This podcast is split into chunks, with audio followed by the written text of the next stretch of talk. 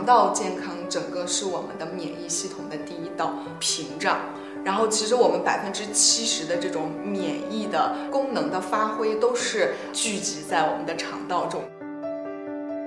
其实药物是药三分毒，然后它可能就是在你急性的这种病症期的时候，我们用药物去把它啊控制是可以的。可是多数的这种药物对于我们肠道的菌群的这种破坏力还是很大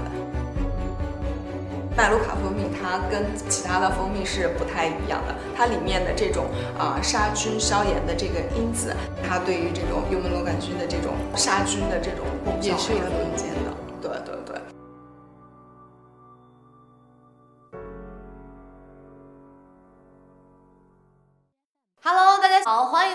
一刻 Talks。那我们这次活动呢，是由一刻和全球品牌会员商城单创联合打造的。那首先呢，请允许我为大家隆重介绍首都保健营养美食学会副秘书长、中国老年保健协会膳食指导专业委员会副秘书长李颖婷女士，欢迎你。谢谢主持人，Hello，亲爱的各位伙伴。然后首先非常开心，我们能有这么一个机会，跟大家在这样子的呃 e c Talks 这个平台，然后我们一起来分享营养健康的知识。在今天呢，可以先跟大家来一起啊复习或者是巩固哈，我们补充一些关于免疫力相关的知识，可能有一些新的点呢，然后会触动你，然后会给你的生活带来更多的这种的呃指导意义。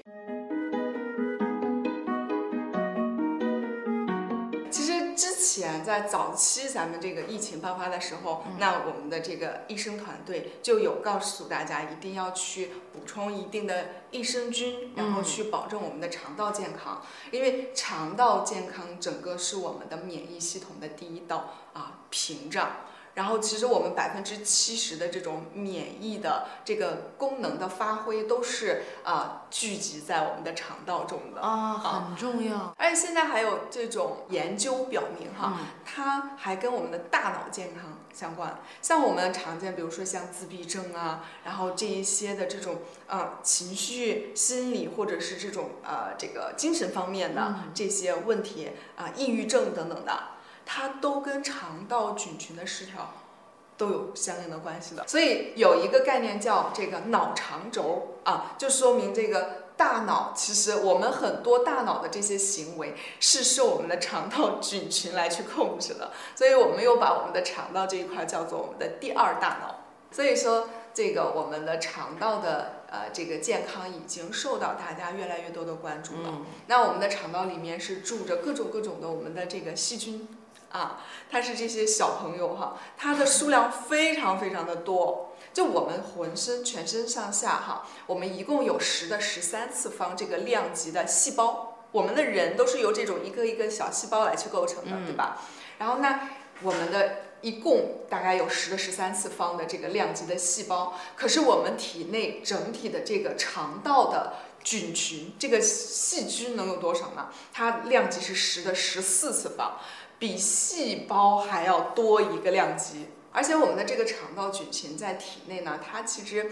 它分它分不同的类哈，它分这个好的细菌和坏的细菌。然后好的细菌呢，我们叫做啊益生菌。然后呢，不好的呢就是坏的那些细菌，就有可能会给我们的身体带来一些麻烦，比如说有一些炎症反应啊。然后我们有的时候说要用抗生素去杀菌啊，对吧？杀菌消炎，那就是可能是这一些的这个致炎的因子或者是致病的因子，这一些坏的细菌，然后给我们的身。体造成的这种负担啊，其实我们口腔也经常会有炎症，比如说像牙龈炎啊、牙周炎等等的，这不都是口腔里面的细菌也都会有侵袭。很多人现在，呃，我看到的一个数据啊，据说美国，然后百分之五十以上的人都会有牙周病，然后中国的这个数据有可能会更高。因为这些口它是跟我们的空气接触的会比较多一些，所以这一些细菌哈，尤其是坏的细菌就会经常的侵袭进来，然后很容易的侵袭。一旦你的免疫力、你的自身的这个屏障如果说是出现问题的话，它们就会啊侵入到我们体内，然后形成这种炎症的反应。尤其像扁桃体，它就在前面这一块嘛。哦，它就会很直接的接触到外姐。是，而且因为其实扁桃体它是属于我们的免疫器官，然后这就是它只要受到外面的侵袭，它就会强烈的去抵去去杀死这些细菌啊，然后去抵抗啊，去排除掉这些外来的物质嘛。所以就是扁桃体经常发炎的人，是因为他的免疫的这个呃系统免疫的这种反应太过强烈了啊，所以其实我们说的这个免疫能力哈，不是说你越强越好，然后也不是越弱啊越好，它就是要保持在一个合适的强度，然后能够杀死细菌，抵御外来的这种侵袭。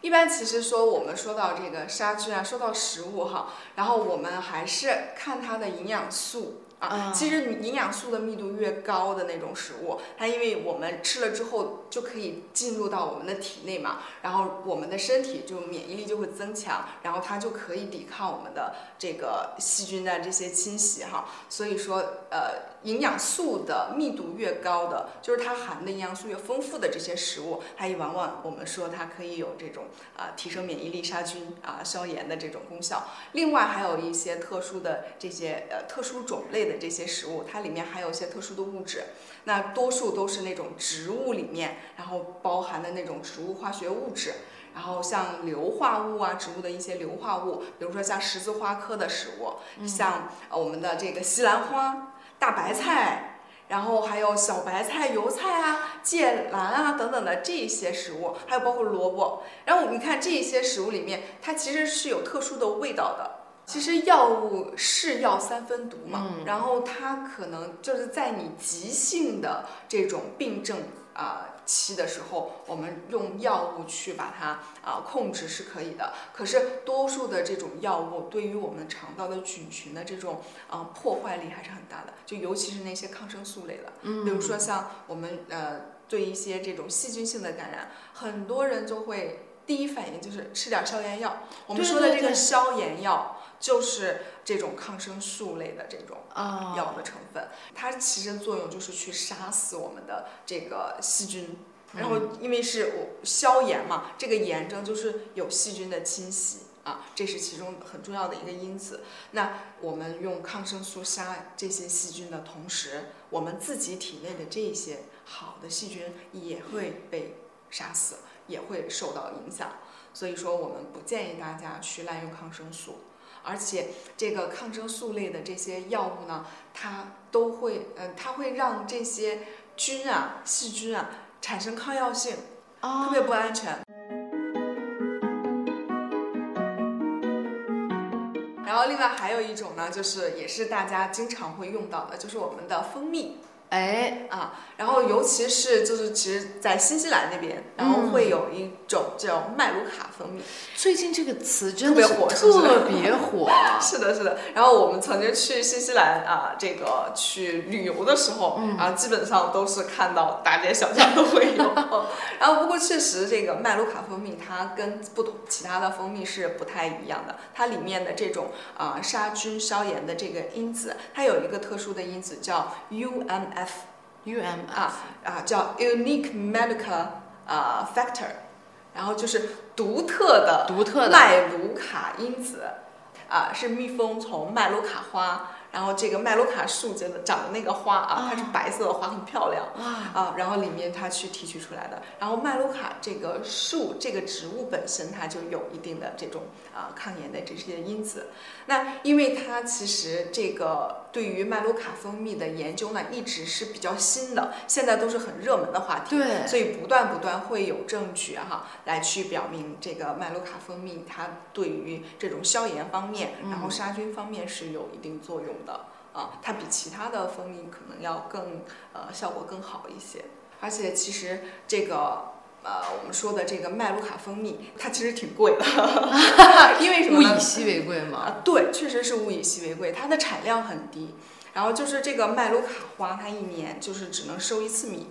所以它整个的量很少，而且它只局限于在像这个呃新西兰啊，他们这些地区的，所以它整个的产量很少。而且它的这个功效又比较独特嘛。其实我们说的叫什么呢？叫独麦素，就是独特的就是麦卢卡，只有它这个蜂蜜里元素边才有的，就。是的，这是它特有的。因为它是这种花里边对有的，植物里自带的，所以我们平常就是我们超市买到应该是什么百花蜜吧？对对，它其实就是呃那个蜜蜂采蜜，它是采不同的花，然后你里面的成分会有些微的不一样。啊，啊，不同的蜂蜜是有不一样的这种成分所在的，比如说一些氨基酸啊，比如说一些维生素啊、矿物质啊，像铁锌硒，它都会有一点。它其实呃，相比较其他的蜂蜜，独特的一点就是在这里。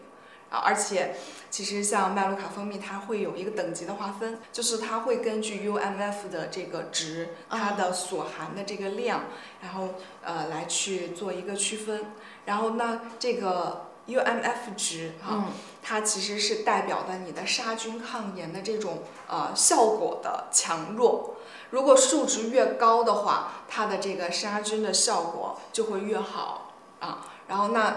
比较高的可能就是二十加的，然后二十加的就是它上面写着二十加，嗯，写二十。一般可能分，比如说五、十、十五、二十，大概这么个档。然后有的可能是中间啊，不确定。嗯，呃，都会有，它是分这样子的。那不同的呃分泌，它的价格肯定是不一样的。对对，因为它啊含量是不一样的是的，所以 UMF 值越高，那越贵，那它的效果杀菌效果越好。这部分呢，它就适合那种你本身确实是有这种身体有啊、明显的炎症反应，比如说我们呃胃部有一个幽门螺旋杆菌的这种感染，可能嗯很多人也能听说过哈。对，很多人会受到这个的困扰。对，它是唯一一个在我们的胃里面，就是胃液，我们酸度是不是特别高？嗯，就特别酸，然后它在胃里面是唯一能够存存活的这种细菌，绝大多数的细菌其实都已经在胃液中被灭掉了，但是它能够存活。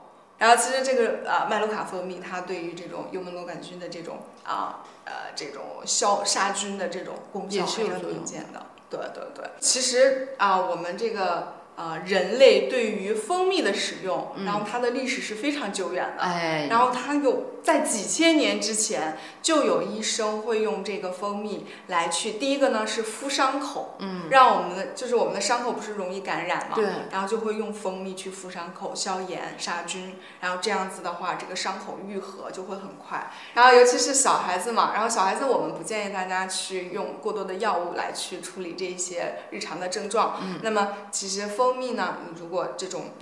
一勺哈，然后这种含服进去，对于止咳然后平喘这个效果还是很好的。所以这一块儿上确实有一些聪明的妈妈呀，对然后就会选择用食物来去照顾好我们的宝宝们。那可能很多网友就会问一个问题了，那像这样的蜂蜜，我们应该怎么去食用呢？像这种蜂蜜，一般情况下它这种里面不是含这种抗炎因子嘛，嗯它比较呃不耐热，所以我们建议大家可以就是啊四十度到五十度的水去兑着喝。还要看你想要达到什么效果，比如说你想润肠通便呢，可以早晨起来来一杯这个蜂蜜水，它整个的这种呃对于我们肠道的蠕动，唤醒我们的肠道，然后会有帮助。然后或者呢，你可以在这种呃饭后啊，然后去呃喝一杯，然后也可以有效果。然后晚上临睡前，如果你想要达到一个安神的这种效果，然后也可以在晚上临睡前啊一小杯。如果有炎症的，可以直接啊含服。嗯